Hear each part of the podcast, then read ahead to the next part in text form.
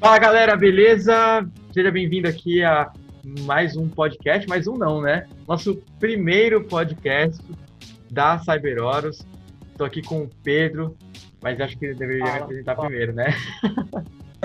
não, de boa. Fala pessoal, belezinha aí com vocês? Tudo Tamo certo? Aí, Mano, finalmente, primeiro episódio aí do podcast. Primeiro de muitos aí, com certeza primeiro de muitos. A ideia desse podcast, para quem tá, chegou aqui e tá perdido, é a gente debater alguns assuntos do mundo dos games, principalmente também falar de notícias. Como o nosso, para quem não conhece, nós temos um portal chamado CyberOros, onde a gente posta notícias todos os dias do, do mundo dos games.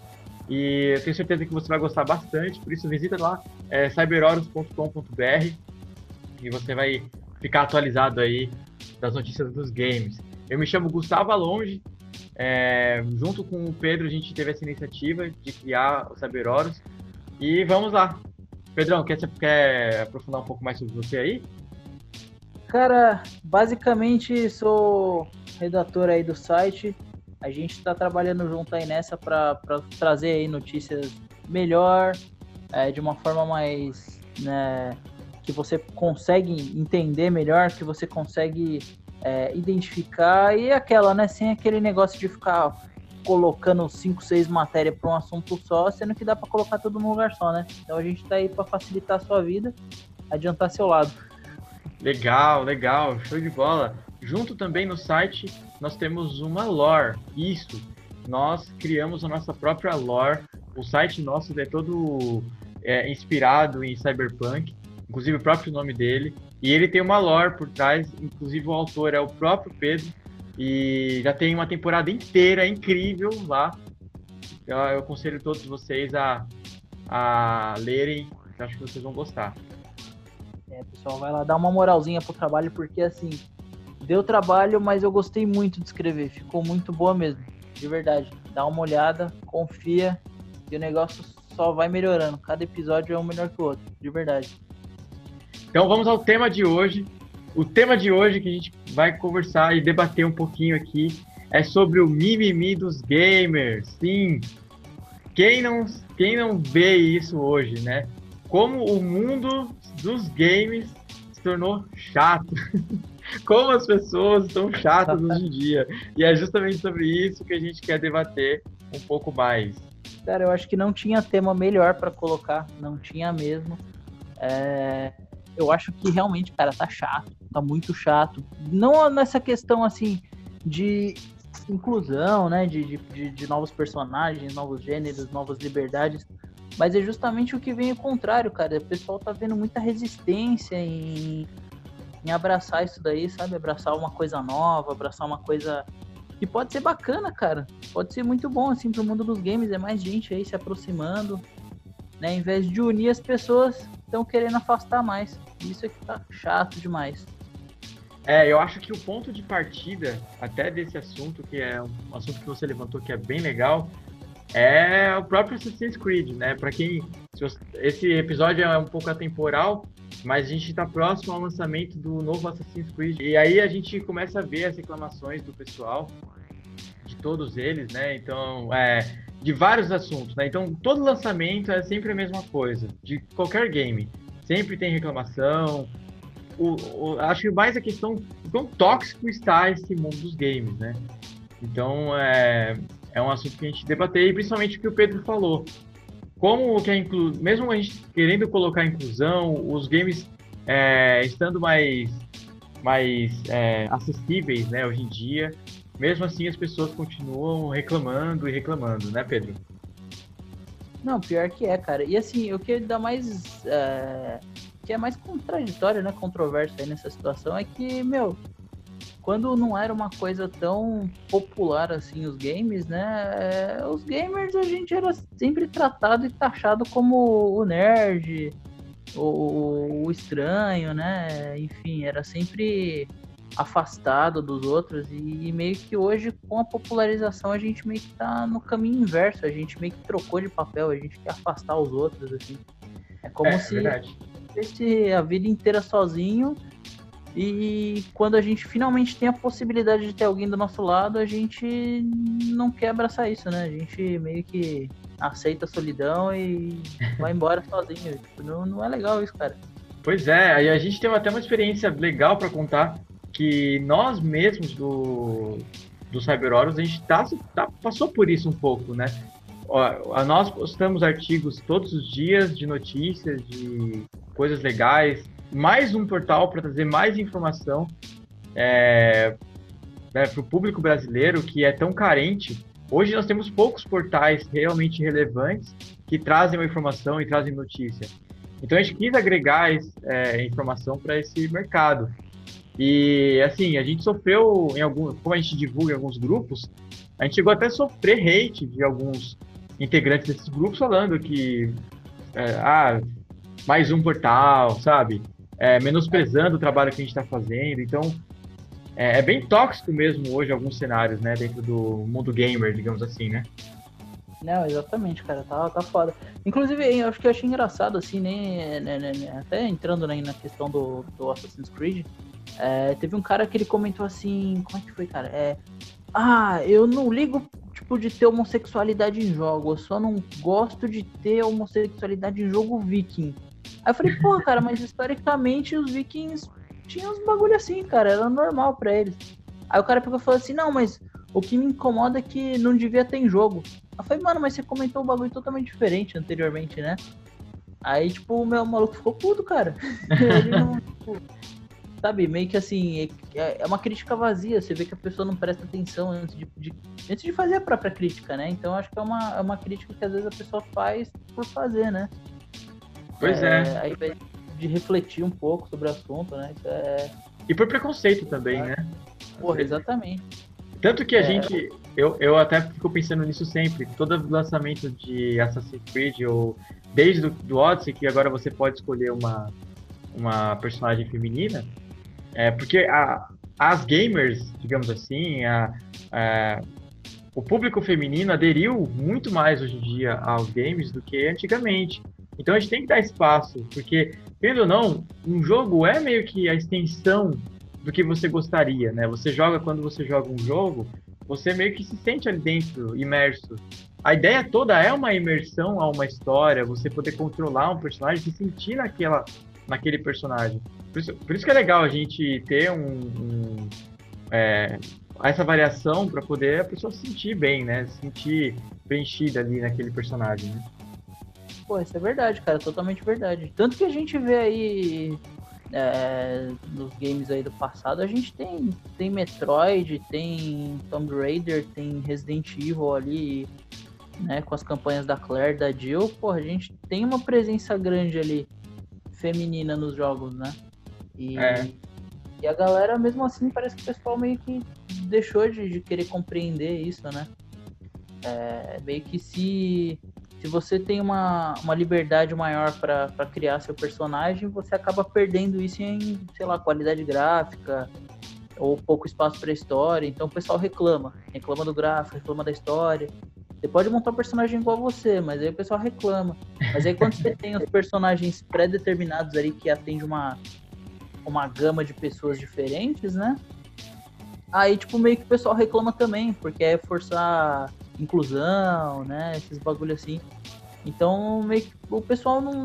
Hoje em dia parece que o pessoal não sabe do que, que tá reclamando, o pessoal só quer reclamar. Exatamente, acho que esse é o, é o ponto-chave de todo o episódio, né? Cada vez mais as pessoas reclamam por reclamar. Então, é, por exemplo, não sei se você teve a oportunidade de jogar um dos novos Assassin's Creed, mas acho que o Assassin's Creed ele é um bom exemplo aqui pra gente, né? É, uhum. O Odyssey, por exemplo, ele é um jogo excelente. É um dos melhores jogos, assim, do ano passado, ano retrasado, na verdade. E, assim, é, é um jogo muito bom, mas, ah, mas o, não é mais Assassin's Creed, ah, perdeu a essência. Ah, mas se, se eles fizessem um jogo igual ao primeiro Assassin's Creed, ah, mas não é bom, porque é, não evoluiu em nada, não inovou. Então, se, se por um lado uma empresa inova, ela sofre hate de algumas pessoas, se ela não uhum. inova, ela sofre hate também de outras críticas e tudo mais. Então, é muito complicado para as empresas hoje saber lidar com essas com essas críticas de todos os lados, com essas bolhas que existem de fanbases de determinados assuntos, fanbase da toquinha do Assassin's Creed, né? É, isso, isso é foda, cara. Tipo, e assim, eu acho que como empresa, né, os caras eles têm que investir em quem quer comprar o produto deles, né? Então se a pessoa diz que o Odyssey é bom por causa disso, disso, disso e que gostou desses elementos, meu, eles vão investir nisso. Se é uma crítica é, que faz jus, né, o jogo, eu lembro que na época aí do, do Unity, eu acho, tava tendo aqueles bugs lá de gráfico, bug do personagem cair no limbo, né? É, isso eu até entendo, cara. Isso eu acho super válido. Acho, eu acho que a empresa tem que ouvir esse tipo de crítica mesmo. Mas aí quando você, porra, reclama da toquinha do cara, que, que diferença isso faz, velho? Na, na, na, jogabilidade mesmo em si do, do, do game. Né? É. Outra coisa que eu vi o pessoal reclamando, inclusive em Assassin's Creed, foi quando anunciaram que possivelmente vai ter aí um novo Prince of Persia. Né? E, e aí e quando fala porra, achei muito do caralho essa notícia, porque o Prince of Persia é um jogo que marcou a geração, né? Sim, eu joguei muito. porra, todo mundo, né, jogou bastante. Tipo, eu, eu, vi um pessoal reclamando e falando que o Assassin's Creed copiou o Prince of Persia. Mas na verdade, tipo, o Assassin's Creed ele começou como Prince of Persia. Era para ser o Prince of Persia, né? Sim, exatamente, né? O pessoal tava buscando aí um, novo método de fazer um Prince of Persia, uma nova história né? E, e aí os rumos foram totalmente diferentes aí do, do dos primeiros Prince of Persia. Então eles acharam melhor, para não ficar um, uma sequência destoada da história, eles acharam melhor dar continuidade como um jogo separado, né? Então, então meio que assim, não é que um é cópia do outro, mas um surgiu do outro, né? Sim. E isso o pessoal não, não, não percebe. É isso mesmo. Mas você falou uma coisa legal que eu é, que inclusive está é, na nossa pauta para falar sobre isso, que é a exigência dos gamers. Porque assim, querendo ou não, é, as empresas multimilionárias, né, querem farmar em cima dos gamers, né? Então, eles começaram a colocar loot box, colocaram, começaram a colocar vários recursos para ganhar mais e mais dinheiro em cima da jogatina. É, mas isso cobrando preço cheio. Ou seja, pegaram práticas de jogos mobile e começaram a aplicar, ou começaram a lançar jogo todo quebrado, então a gente tem vários exemplos para poder citar. O próprio Anthem, que foi um fracasso o lançamento. Então, o público não deixou isso quieto, né? Por ele, e aí eu queria debater com você exatamente isso. Até que ponto a exigência dos gamers é saudável para o mercado, porque traz coisas boas, como, como foi a quase que um como foi a exigência e a briga que teve quando lançou Star Wars Battlefront 2. E aí todos os. É, a, a, empresa teve que se retratar, teve que mudar as políticas de, de loot box por causa disso. Então até que ponto isso é saudável, né? É uma coisa interessante pra gente poder discutir. Não, com certeza. Eu acho que a questão da, de ser saudável as reclamações é até o ponto em que a reclamação ela é, é, é justa, né? A é uma base, né? reclamação né? digna aí. Então, por exemplo, quando eles lançaram até o próprio Battlefront 1, né, o primeiro Star Wars, eu lembro que quando eu comprei, o pessoal tava fazendo uma baita propaganda do jogo, né? E quando eu vi era só uma plataforma multiplayer e para você jogar com exatamente para você jogar com as skins famosas aí, com os poderes aí do Luke, da Leia, do, do Vader, né? Você tinha que meio que comprar, né? E não era uma compra justa, e sim você tinha que jogar muitas horas de jogo, né? Um jogo repetitivo para que você pudesse juntar a moedinha do jogo, comprar os personagens, montar o diorama. Então não era uma coisa tão justa. Uhum. O Battlefront 2 ele veio trazendo isso. Ele tem um modo história que eu gostei muito, mas é um modo história limitado, né? Um pequeno aí. Eles ainda mantiveram foco no, no, multiplayer. no multiplayer. E a mesma coisa, cara, é assim, era, era uma cobrança bem injusta mesmo. Então, quando o, os gamers, né, quando a comunidade ela reclama disso, eu acho válido. Né? Eu também acho. O próprio exemplo que eu dei aí do Assassin's Creed Unity, né, do, dos bugs que tava tendo com gráfico e jogabilidade, isso é bem válido. Mas a partir do momento em que a empresa quer atingir um público diferente, um público novo, e aí a pessoa está se sentindo ameaçada por isso, aí ela acaba reclamando, aí eu já não acho legal, né? Igual também quando eu vi o pessoal reclamando agora, eu vi tá reclamando bastante é do fato do Cyberpunk 2077 ser em primeira pessoa. Eu vi cara, muita reclamação disso também. Eu, inclusive, eu fui um dos caras que reclamou disso. Aí também, então, porque assim, cara, é, a gente tem que ver primeiro a proposta, né, do jogo. É, qual que é a ideia deles? É querer trazer uma imersão maior, é querer trazer essa, essa ideia de dimensão, né? A questão de, de, de trazer isso para o game, ou é simplesmente para poder economizar ali na, na, na, questão de espaço e de trabalho com isso, né? Então a gente Sim. Tem que entender primeiro o contexto antes de, de tentar fazer esse, esse pré-julgamento aí, né? Dos é. personagens e tal. No caso do Cyberpunk, assim, eu sou uma pessoa que gosta muito de personagem. Então, eu, por exemplo, estou jogando muito um jogo agora chamado Splatoon 2, que é um jogo antigo da Nintendo Switch, mas que eu gosto muito dele porque eu personalizo meu personagem. É, eu, eu, gosto muito do, do, do, design dos personagens e isso me atrai muito num jogo. Porque eu realmente uhum. gosto de me sentir ali dentro do jogo. Tanto que eu sou fissurado com essa ideia de VR, que um dia eu poder estar mais imerso ainda. É, uhum. porque um dia eu falo um dia porque é muito caro ainda. Porra. Só que assim, é, então pra mim, eu, eu achei a, o, os personagens, o design dos personagens do Cyberpunk é uma coisa incrível. Eu achei muito legal as roupas, a personalização que você faz. É, uhum. Então eu gostaria de. Não é, que, não é que eu não gostei do fato de ser primeira pessoa. Mas eu gostaria que tivesse um botão para ativar a terceira pessoa, entendeu? para poder enxergar em terceira pessoa. Então, talvez eu, se isso fosse opcional, eu jogaria com mais entusiasmo, digamos assim. Tipo Skyrim, né? Tipo Skyrim. Uhum. Tipo Skyrim. E é outra coisa, por exemplo, que eu reclamo de todos os jogos que, que é uma coisa assim, não tem mais bot. Então, eu todo, acho que todo gamer tem uma reclamação. Inclusive, é até uma pauta legal pra gente poder falar. A falta de bot nos jogos atuais. Tipo, a falta de bot, você quer dizer em que sentido, assim, na questão do... Não, porque antigamente, eu, eu sou um... Eu, eu não sei se muitos são como eu, assim, né? Mas eu não sou o cara gamer hardcore. Então eu entro nos multiplayer, eu fico 5 segundos uhum. e morro. Então, assim, eu me divertia muito quando eu jogava com bot. Eu sei lá, colocava o Counter-Strike e lá adicionava 5 bots e, mano, ficava a tarde inteira ali só treinando, digamos assim, né? Eu entendo também o mercado e tudo, então acho que é esse o ponto, né? A gente. Acho que o gamer tem, uma, tem um. tem jeito de reclamar. Acho que todo mundo tem um uhum. jeito de reclamar. Mas eu, é, eu só acho que é demais quando a pessoa. Que você falou, né? Entra em aspectos é, conceituais do jogo, né? Sim, sim. Porque, assim, uma reclamação, claro, que eu tenho, como você disse, todos têm reclamação, uma reclamação que eu tenho com a questão do desenvolvimento dos games hoje é a questão da dificuldade do jogo.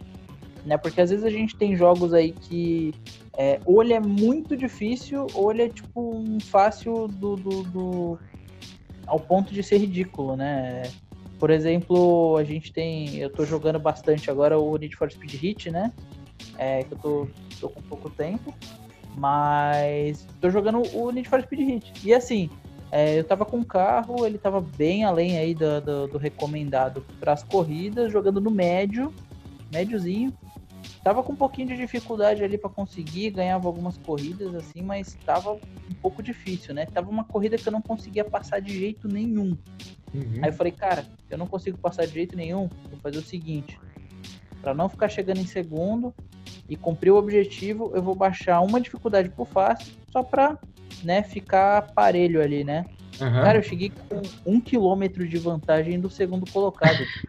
é, é, um bagulho absurdo, assim, é muito absurdo. Não tem o um equilíbrio, né? Não tem, cara. E, e, e, isso também a gente vê aí em vários outros jogos, né? Inclusive essa questão deles ficarem enfiando o tutorial o tempo todo no começo do jogo. Sim. Aí tu, mesmo dando a opção de desligar em alguns jogos, meio que ele acaba atrapalhando um pouquinho a jogabilidade, porque às vezes você tá, né, explorando um cenário e, e meio que assim, tem um item escondido ali, mas que você vai passar, vai apertar assim, pressione X, pressione é, A, né? chamando a gente de, de tonto, né? Sim, assim. E aí você fica assim, porra, cara, tem item aqui, eu não sabia, velho. Então, assim, se é pra estar tá escondido, por que, que você tem ali um pressione A para continuar, pressione um X? né? Então é meio bizarro isso, né? É, isso, isso é uma coisa que me incomoda bastante, assim, nos jogos, principalmente os jogos mais novos. Ele meio que parece que ele, ele chuta a inteligência da gente, né? Antigamente não, antigamente a gente já começava daquele jeito já, tipo, aprende, se é, vira. É verdade, Mega Man, por exemplo, Mega Man não te ensina nada, já te coloca em ação e uma fase difícil ainda, né? Verdade, já coloca chefão, tem... né? Porra, é verdade, tem um, tem um jogo do X-Men que eu, que eu adoro, né, pro, que eu jogava bastante no Mega Drive, que era desse jeito, assim, primeira fase, você já começava lá, você podia escolher seis personagens, mas assim, você botava o cartucho no videogame, ele não te dava opção de escolha, já era o Ciclope caindo numa fase de neve, vindo um míssil na sua direção e, meu. Vira, eu acho que eu sei que jogo é esse, eu gostava. É desse jeito, assim, cara. E, pô, você podia escolher cinco personagens, mas primeiro você vai ter que se fuder com o Ciclope morrer, depois você escolhe, cara. Muito bom, né? Muito bom. Sim, sim. E, mas isso acho que também está atrelado muito a, ao poder que tem a expectativa, né? Uhum. Porque todos nós temos reclamações, porque nós, nós geramos expectativa em cima daquilo que a gente quer ver, né? Isso em tudo, né? Um álbum novo de algum, ah, claro. algum, algum, artista, um jogo novo, é, um filme novo. Então a expectativa que a gente gera influencia muito também nisso. E, e a expectativa que as empresas geram na gente também, né? É, eu vejo esse tipo de expectativa até quando anunciaram o Resident Evil 7, né? É, conceitualmente ali, ele meio que foi projetado, sim, claro, todo em primeira pessoa, mas ele mais voltado pro VR, né? É, e assim, quando anunciaram Resident Evil 7, o pessoal meio que tinha uma expectativa muito grande em cima dele, né? Até sobre a questão da ambientação, que seria um jogo bem voltado mais aí pro, pro terror mesmo, como eram, como eram os primeiros jogos. E só que assim, a galera, você tinha ali de jogo que envolvia um terror um, dois, três, um pouquinho do Code Verônica, talvez um Gun Survivor ali. Mas daí pra frente, cara, 4, 5, 6, um ação, né? Umbrella Corps, realmente, cara, só ação. Né? E uma ação frenética, uma ação bem cinemática mesmo, bem hollywoodiana. E quando lançaram o 7, ele não é tão frenético assim. É lento, né? Ele é um jogo bem mais lento, bem mais. É... ele não é tão corrido, né? E, e, além disso, ele é um jogo que ele é em primeira pessoa, ele é um jogo que, enfim, não tem uma diversidade bem grande de inimigos, né? Então é só aqueles bichos mofados e os boss, não tem mais nada.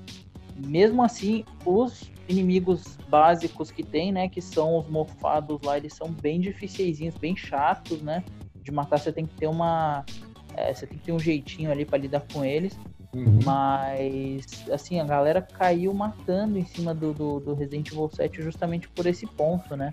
O pessoal Sim. falou que já não, não era Resident Evil, que é totalmente diferente, que, que, que o jogo não é mais o mesmo. Só que o pessoal que reclamou do 7 não percebeu que ele mudou completamente no 4 também, né?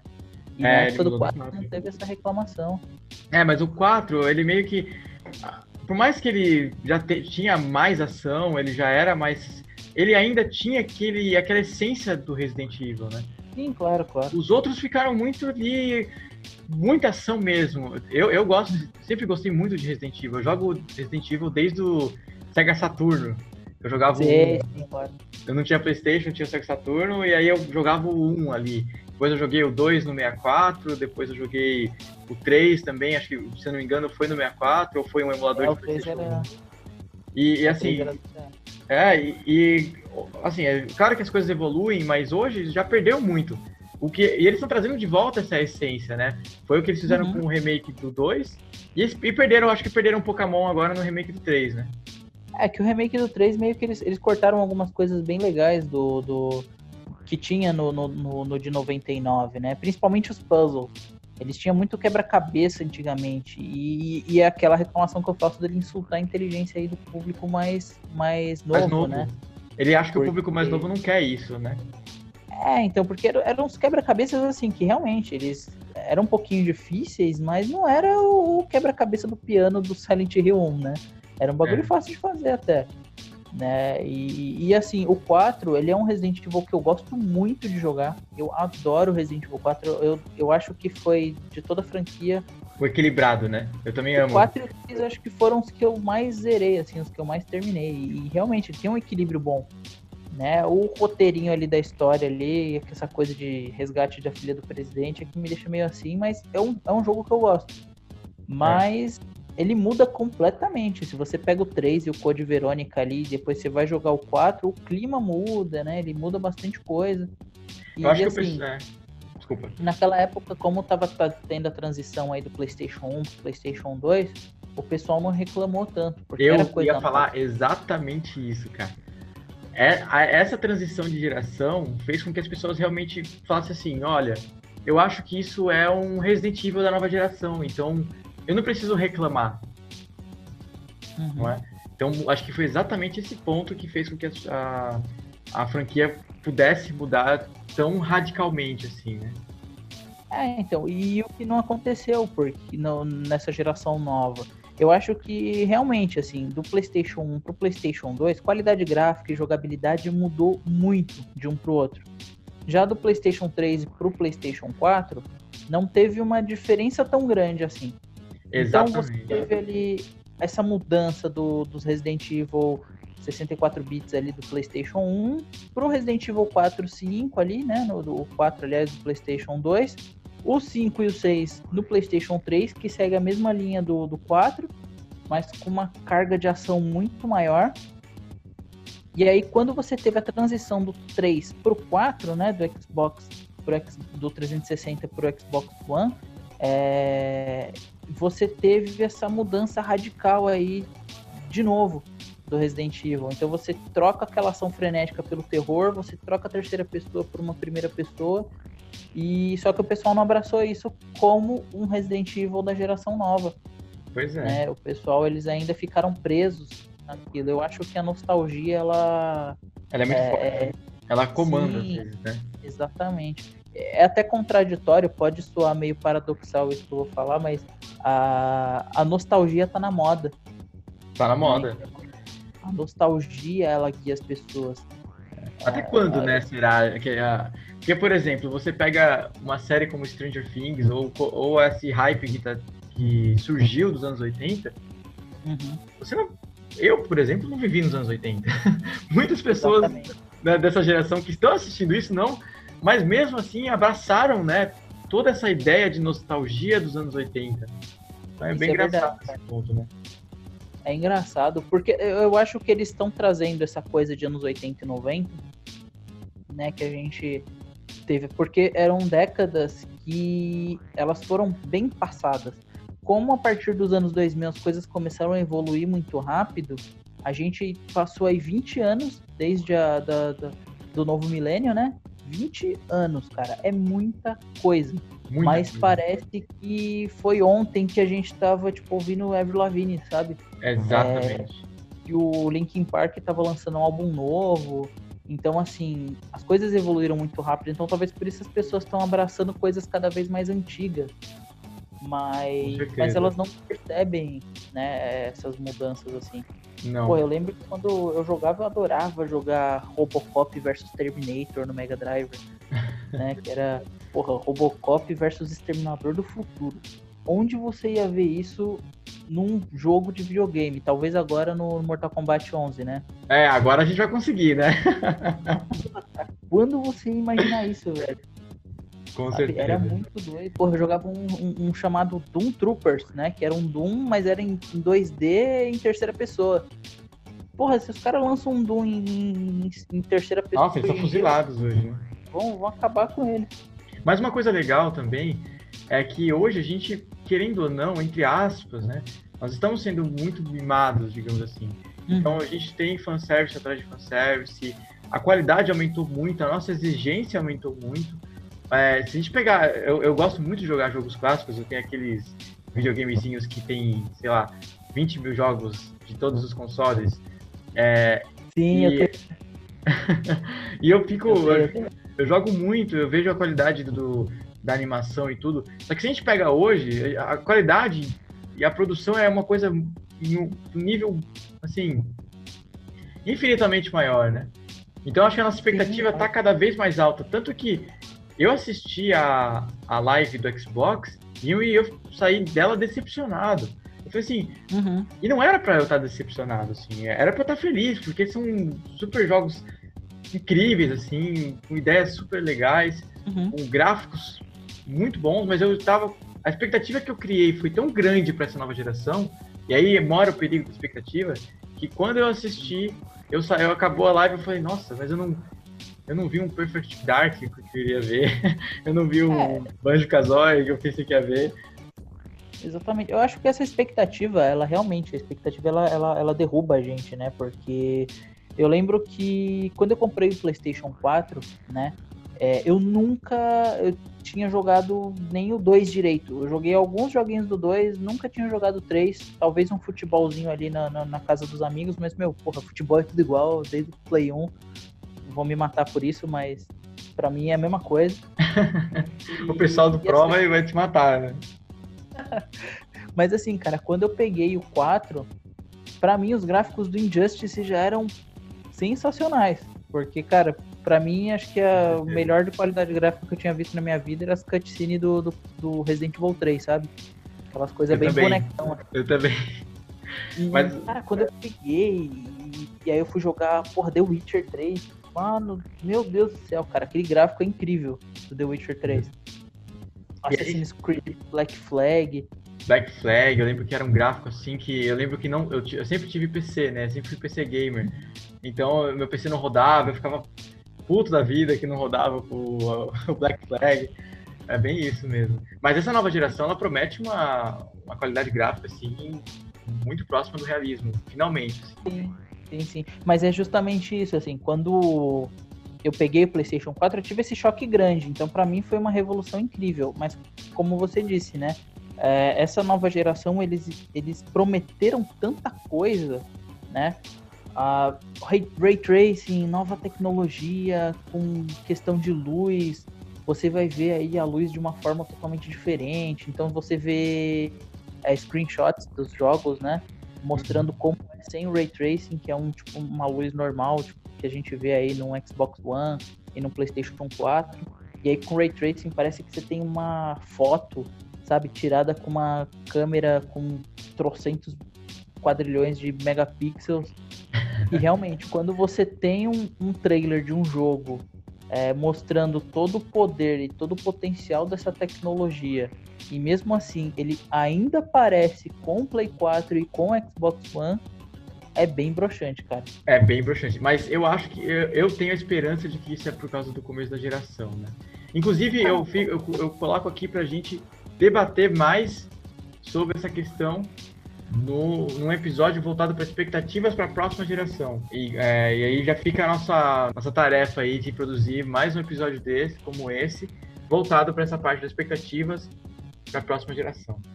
Não, com certeza, cara. Vamos, vamos ver isso. Acho que daqui até o próximo vai ter bastante coisa para se falar aí, para se debater, principalmente envolvendo essa nova geração. Cada dia que passa a gente está chegando mais perto aí do, do, do lançamento do, do Play 5 e do Xbox Series X né? Então a gente vai ver muita coisa bacana por aí. Né? Espero que tenham jogos melhores e jogos incríveis aí para a gente poder debater melhor aí. Porque minha expectativa tá grande. Ah, minha também. E como resumo da ópera, a gente qual qual, qual conclusão que podemos chegar sobre o mimimi dos gamers? Eles estão certos? Eles estão errados? Nenhum nem outro? Posso falar duas coisas aí nesse ponto. Se você, gamer, está com expectativa grande sobre a qualidade do jogo, roteiro, história, cenas, direção, arte, trilha sonora, não tá tendo expectativa correspondida, tá reclamando, vai em frente, cara. Cobra, cobra do estúdio, cobra o, o trabalho aí que os caras estão fazendo. Tenta entender um pouco do contexto, tenta entender um pouco aí da, do motivo de não ser do jeito que você quer. Mas, cara, se você reclama porque o cabelo do boneco não mexe, porque o boneco tem a pele diferente, porque o boneco é menino e beija menino, cara, se trata, velho. Você é. precisa entender melhor aí a sociedade que tá ao seu redor. Com né? certeza. Né? A arte é uma extensão da vida e a nossa vida ela é diversa demais, a nossa vida ela é incrível e assim são muitas faces, muitos gostos, muitas pessoas e se isso tá na vida real no videogame não pode ser diferente, cara. A gente Exatamente. tem que abraçar o futuro aí. Exatamente, exatamente. Faço das minhas palavras as suas, Pedrão. Eu acho que é isso. As pessoas precisam reclamar, assim, a reclamação é importante, como a gente viu, é, claro. mudou o mercado, né, fez com que ele evoluísse, mas reclamações que são, assim, que nem você falou, qualidade. Por exemplo, você pega os jogos, jogos da Nintendo, eles têm um padrão de qualidade que você, você sabe que é da Nintendo. Você sabe, o jogo da Nintendo não tem como te decepcionar, por exemplo, né? Então, uhum. é, as outras empresas deveriam seguir esses exemplos. Ao mesmo tempo, reclamar, por exemplo, que você falou, se o personagem é feminino, se é masculino. Se você não gosta de jogar com um personagem feminino, tudo bem até. Mas não reclama, por exemplo, se mudar uma franquia com um personagem feminino. Né? Exatamente. Ou você tem o direito de não jogar. Você não precisa simplesmente soltar seu ódio ou reclamar muito no Twitter, né? Ou, tipo, ficar reteando. Não precisa de nada disso. Você simplesmente não joga. Tanto jogo que, até pela. O, a roupa do personagem ali não é uma roupa que eu me inspiro, que eu, uma coisa que eu, por exemplo, nossa, que da hora. Eu não, não jogo. Eu ah, não gostei da roupa, não quero jogar. Tipo, eu, eu sou chato com essas coisas. Mas uhum. eu não jogo, eu não vou lá falar. Por exemplo, eu gosto muito de Gears of War. Eu, eu não gostei muito do, do estilo que eles que evoluiu, pro estilo que tá hoje. E eu deixei de jogar, mas eu não, não acho que é um jogo ruim. Muito pelo contrário, eu acho que é um jogo excelente. Mas eu não, não me atraiu, simples, né? As pessoas confundem muito com eu não gosto com eu odeio, né? E aí são. Exatamente. Esse é o perigo, né? É, eles confundem o eu não gosto pro você também não deveria gostar. E assim, eu acho que as pessoas deveriam tomar como exemplo o quão revolucionário foi Metroid. Você joga o jogo inteiro e aí no final ela tira o capacete, sua Samus, sua menina, você controla uma menina o jogo inteiro e é isso aí, cara. Exatamente. Não mudou nada na sua vida, você continua igual. É, realmente é um tapa na cara mesmo, principalmente numa época onde a mulher não tinha muito espaço. Então, realmente, é, eu acho que o Mimimi, eu acho que como resumo da ópera, o Mimimi deveria focar, que nem a gente já conversou aqui, né? Focar sempre em trazer melhoria para os jogos, exigir melhoria, exigir menos abuso do bolso do consumidor no mundo dos jogos e focar menos em coisas pequenas como o capuz ou se o jogo é, perdeu a essência e daí por diante. É isso aí.